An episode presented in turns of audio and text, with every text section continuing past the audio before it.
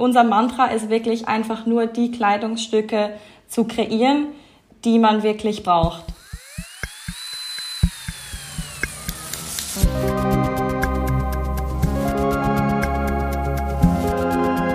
How to Solve It. Der Lösungspodcast.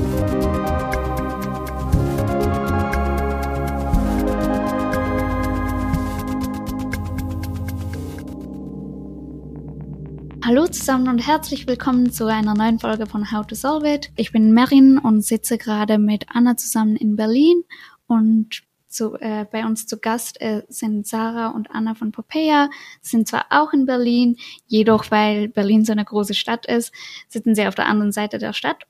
Ähm, aber trotzdem schön, dass es geklappt hat. Herzlich willkommen. äh, dann kommen wir doch gleich zur ersten Frage, weil ich will Popea nicht selbst vorstellen. Ist doch schön, wenn wir Popea gleich zu Besuch haben.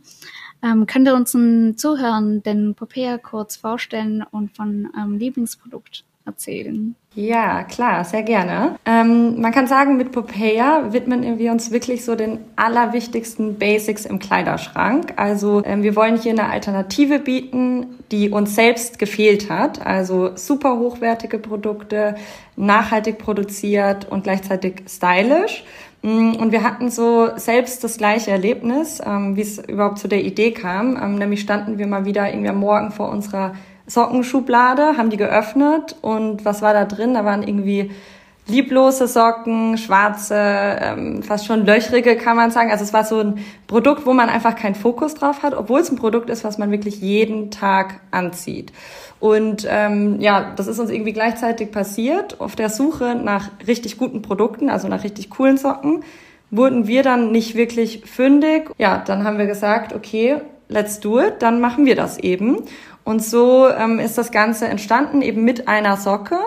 Und am Anfang hatten wir auch wirklich noch den Fokus auf Socken, aber dann hatten wir irgendwie nach kurzer Zeit auch ein ähnliches Erlebnis dann wieder mit einem T-Shirt. So ein cooles T-Shirt im Schrank, ähm, was noch x Wäschen hält und nicht dann direkt kaputt ist, was einen coolen Schnitt hat, genau die Bedürfnisse erfüllt. Und dann haben wir uns diesem Produkt gewidmet. Und so gehen wir eigentlich alle Produkte an. Also immer der Anspruch hochwertig, nachhaltig produziert und ähm, ja, mit Liebe im Detail hergestellt. Ja, und Lieblingsprodukte. Genau, ähm, Lieblingsprodukte. ich glaube, wir lieben alle unsere Produkte, weil wir uns wirklich immer überlegen, was würden wir auch selber anziehen. Äh, aber definitiv die Socken. Äh, das ist das Produkt, für, für welche wir natürlich stehen, unser allererstes Produkt.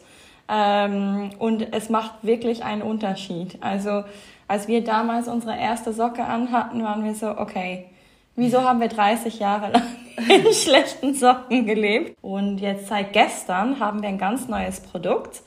Ähm, und zwar unser The 24-7 Top. Äh, wie der Name das äh, dem schon sagt, kann man das 24-7 anziehen. Ein ultimatives Sommer-Basic. Ähm, ja, und wir tragen das auch schon eine Weile, weil wir natürlich die Samples hatten. Und jetzt können es auch alle anderen tragen. Ihr habt ja tatsächlich nur mit einer Socke angefangen, habt ihr ja schon gesagt.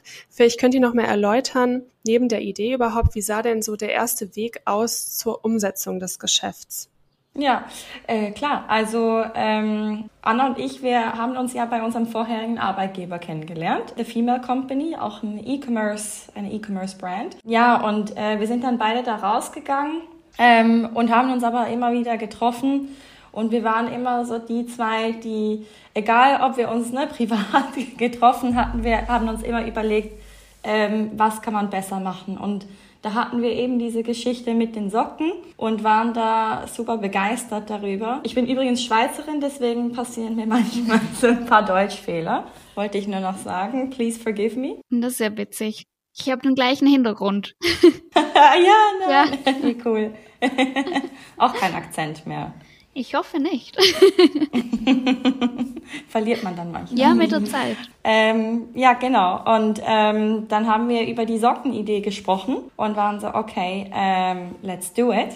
Ja, und dann haben wir eine kleine Präsi gemacht, äh, die das Marktumfeld beschrieben hat, wieso es jetzt coole, nachhaltige, gute Socken braucht und sind damit dann an die Produzenten gegangen, sagen wir mal so 20 Produzenten. Und dann haben sich zwei oder drei zurückgemeldet. Und ja, mit einem äh, dieser Produzenten arbeiten wir jetzt seit eineinhalb Jahren zusammen. Und dann haben wir uns an das Design der perfekten Socke gemacht. Heute lachen wir ein bisschen drüber, aber äh, das ist gar nicht so einfach. Also wenn man unsere ersten Designs sieht. Und dann kamen wir zur Minimum Order Quantity, ne, also die Mindestbestellmenge. Plötzlich Buff, 2000 Socken, äh, ein Style. Ja, und dann standen wir vor der Entscheidung, sollen wir das jetzt machen oder nicht, äh, weil wir hatten jetzt auch nicht wahnsinnig viel Erspartes und wir entschieden uns dann dazu, das zu machen. Ähm, hat jeder irgendwie 1000 Euro ein, in, in die Firma gesteckt, über Nacht die Michel Rentsch GbR gegründet. Genau, und wir dachten uns, was ist das Schlimmste, was passieren kann? Das Schlimmste ist, dass wir Socken für unsere Family and Friends bis ans Lebensende haben. Also kann man ja auch immer gebrauchen und dann sind wir, sind wir gestartet, ja. Du hast ja gesagt, ihr hattet relativ wenig Startkapital. Ihr habt euch auch komplett selbst finanziert. Und da möchte ich einmal so ein bisschen wissen, also habt ihr vielleicht ein paar Tipps, wie man das machen kann? Weil es wird ja auch häufig so gesagt, man kann eigentlich schlecht gründen, wenn man keinen guten Background hat. Dann ist es einfach schwieriger. Also als allererstes sollte man sich natürlich schon überlegen, was gründet man, ne? also die ganze Marktrecherche etc. Man braucht jetzt nicht Unmengen Startkapital, um zu starten. Ähm, wenn man so eine Idee hat wie wir, die relativ schnell auch getestet ist im Sinne von, also wenn man die Produkte auf den Markt bringt und dann sieht man relativ schnell, ob das funktioniert oder nicht. Plus nebenberuflich war auch noch so ein Thema. Also wir haben das Ganze schon nebenberuflich gestartet. Ich glaube, das ist auch noch wichtig zu verstehen wahrscheinlich, ne? weil jetzt ne, der, der Anfang, wenn man dann komplett irgendwie aus dem Beruf rausgeht und das Risiko eingeht, das ist vielleicht dann ein bisschen schwierig. Ich glaube, das könnt, kann man auf jeden Fall empfehlen. Das nimmt einen auch ein bisschen so den Druck und bringt eine Leichtigkeit noch mit, dass man das Ganze halt mit einer gewissen Sicherheit im Rücken gründet und dann, wenn man merkt, okay, ich glaube, es funktioniert, das hat Potenzial, dann kann man ja kündigen und loslegen. Aber jetzt ganz konkret, also es braucht nicht viel Startkapital. Gut, wir mussten die 2000 Socken finanzieren. Das war in dem Sinne unser äh, Startkapital. Wichtig dabei ist, wenn man gute Partner hat, die an einem glauben, geben die einem gute Zahlungsziele. Und das ist eigentlich das, was sich durch unser ganzes Modell oder unsere Zeit durchgetragen hat. Ähm, und so finanzieren wir eigentlich die Ware durch das tagtägliche Geschäft. Und ähm, jetzt kommen wir so ein bisschen zum Thema Nachhaltigkeit. Ihr macht ja sehr schlichte Basics. Vielleicht könnt ihr noch mal erklären, warum das vielleicht gerade beim Thema Nachhaltigkeit echt Sinn macht. Grundsätzlich, wir machen ja Basics, ähm, so augenscheinlich sehr simple Basics. Ähm, was aber bei uns echt wichtig ist, dass die Produkte echt durchdacht sind. Also, dass es, dass man die Produkte richtig gerne anzieht und oft anzieht und sie auch lange halten. Und ich glaube, man muss auch sagen, da spreche ich jetzt für uns beide, wir waren zuvor, sage ich mal, ähm, auch eher Leute wahrscheinlich, die gerne auf den Trend aufgesprungen sind. Ich glaube, so sind wir groß geworden auch irgendwie. In der Schule wollte man immer irgendwie das Coolste anhaben und so. Aber irgendwann hat dann so ein Umdenken auch stattgefunden, dass man halt sagt, ey, ich will lieber einen gut sortierten Kleiderschrank haben. Ja, das waren für uns so die, die, ähm, oder ist für uns das, was jetzt im Fokus steht oder was, wie wir praktisch Kleidung leben möchten. Und ähm, deswegen ist es auch in, in unserer Produktentwicklung vor allen Dingen so immer der, das Thema, oder das Credo, was wollen wir, was brauchen wir, was braucht unsere Community, mit der stehen wir auch ganz eng im Austausch via Instagram, WhatsApp und Co. Mm, und da ähm, ja, ist einmal das, das die Frage, was wollen wir produzieren oder in welche Kategorie wollen wir gehen und dann auch, wie machen wir das Produkt, dass es wirklich auch die Bedürfnisse erfüllt. Ich dachte, ich hätte äh, zuletzt einen Artikel darüber gelesen, dass äh, auch obwohl man ganz viele Dinge im Schrank hat, dass eigentlich nur 20 Prozent davon regelmäßig genutzt werden.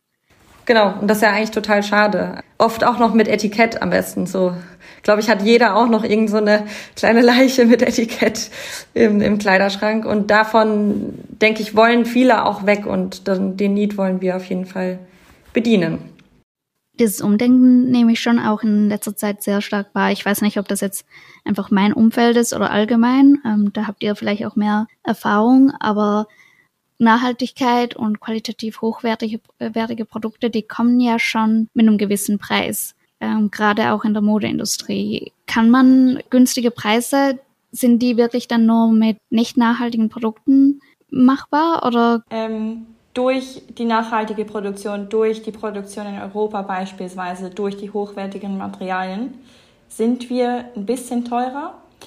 Wenn man das, sich das anguckt, sind wir aber nicht wahnsinnig viel teurer. Man muss sich auch immer fragen, mit was man das vergleicht. Und wenn man dazu äh, das bedenkt, dass man diese Sachen dann aber auch länger anziehen kann, dann ist das vielleicht auch ein Investment wert, ähm, ne, aus einer rein ökonomischen Perspektive. Vielleicht muss man auch dann überlegen, ja, was ist eigentlich der Gesamtspend einer Person im Kleiderschrank? Und äh, wenn man sich dazu entscheidet, vielleicht auch weniger eben zu tragen ähm, oder hochwertigere Kleidungsstücke zu tragen, dann ist das im Endeffekt vielleicht sogar, ohne das zu wissen, ähm, ne, eine ähnliche Summe. Mit der Gefahr, dass es sich jetzt ein bisschen wiederholt, möchte ich aber schon noch mal fragen, welchen Vorteil ihr gegenüber der Fast Fashion Industrie äh, habt oder seht. Unser Mantra ist wirklich einfach nur die Kleidungsstücke zu kreieren, die man wirklich braucht, ähm, zu denen man immer greift. Ähm, und meistens sind das eben Basics, ähm, die einfach zu kombinieren sind, die man einfach äh, jeden Tag tragen will.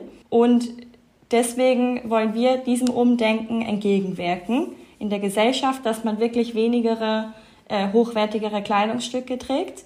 Ähm, und das zieht sich bei uns auch äh, im Designprozess durch. Also wir wollen wirklich nur produzieren, was die Leute da draußen wollen. Bei vielen kennt man das ja, ne, sie designen, keine Ahnung, eine Collection und, und, und bringen das auf den Markt und schauen dann, was funktioniert und je nachdem wird natürlich auch viel weggeworfen. Wir beschränken uns auf die Sachen, die vielleicht eher zeitloser sind und dazu ähm, fragen wir unsere Community wirklich bei jedem Design, jedes Basics ähm, nach ihren Wünschen und was ihnen wichtig ist. Wir haben die Erfahrung gemacht, das ist gar nicht so einfach zu finden, äh, ne, ein, ein, ein weißes Top, das beispielsweise das angenehm zu tragen ist, die genau richtige Dicke hat und die nicht äh, ein Wet T-Shirt Contest ist. Ohne Wasser. Ohne Wasser. und wir haben dann Feedback von mehreren hunderttausend Leuten, die uns genau sagen, was ihnen wichtig ist. Und dann kaufen wir genau danach ein. Und so ist das nicht nur gut für unser Business, weil wir nicht wahnsinnig viel Cash investieren in ein Produkt, das wir nicht wissen, das sich verkauft, aber andererseits auch nachhaltig, weil wir genau das abverkaufen, was die Leute wollen. Das ist schon ziemlich cool, dass ihr so auf eure Community eingeht und wirklich das produziert, äh, was sie haben wollen. Aber wie, also wie macht ihr das denn bei den Leuten, die sich jetzt nicht so stark mit der Nachhaltigkeit auseinandersetzen oder nicht so diese äh, dieses Mantra verfolgen, dass man wirklich nachhaltig leben möchte und irgendwie auch eher eine minimalistische Garderobe haben möchte. Gibt es da irgendwie Wege oder Ansätze, die ihr verfolgt, um auch so ein bisschen die Gesamtbevölkerung oder Leute, die sich weniger dafür interessieren, auf diesen Trend aufzusetzen? Mm, also ich glaube, was wir in der, also ich glaube, da geht es dann vor allen Dingen auch um die Kommunikation. Wie bringt man das sozusagen raus? Wie vermarktet man das? Und ich glaube, für uns ist ähm, sozusagen Nachhaltigkeit in unseren Produkten oder natürliche Produkte, dass wir Biobaumwolle benutzen und sowas, das ist für uns eigentlich wie ein Standard. Also das ist jetzt gar nicht, dass wir jetzt rausgehen und sagen so, yay, ähm, also klar kommunizieren wir es, aber es ist jetzt nicht, dass das überall und ganz oben steht, weil es für uns eigentlich Standard ist. Und ich finde, wenn man das als Standard kommuniziert, dann fällt es dem einen oder anderen gar nicht auf und der findet einfach nur unser Top cool. Und dann kauft er es und hat aber nachhaltig eingekauft. Was mich noch interessieren würde, ist, ähm, wer sind denn so eure Hauptabnehmerinnen? Wisst ihr das? Also habt ihr da irgendwie so einen Überblick drüber? Ja, auf jeden Fall. Die Mehrheit, ähm, wenn man das wirklich demografisch anguckt, dann ähm, ist das so ein bisschen unsere Generation, ja, ähm, zwischen 25 und 35. Und vielleicht, ähm, was, was auch noch wichtig ist, wenn wir jetzt so bei Warenkorb und Bestellung sind, wir spenden ja auch pro Bestellung ein paar frische Socken an Frauenhäuser in Deutschland. Ähm, was uns eben auch von Anfang an wichtig war, dass wir da so an die Gesellschaft wieder was zurückgeben. Und ja, das ist einfach eine mega coole Aktion, finden wir, und sind da auch eng in Austausch mit den Frauenhäusern, ähm, sprechen mit denen, kriegen immer wieder Feedback, wie sehr sich die Frauen freuen darüber. Also das ist auch noch ganz cool auch persönlich teilweise haben wir schon übergeben und so. Das ist echt schon sehr schön, ja. Warum habt ihr euch für Frauenhäuser entschieden und nicht für, eine, für einen anderen wohltätigen Zweck? Also wir hatten eben das Thema Frauenhäuser. Ich meine, wir sind eh eine, eine Marke, die fokussiert, sag ich mal, eher ist auf Frauen.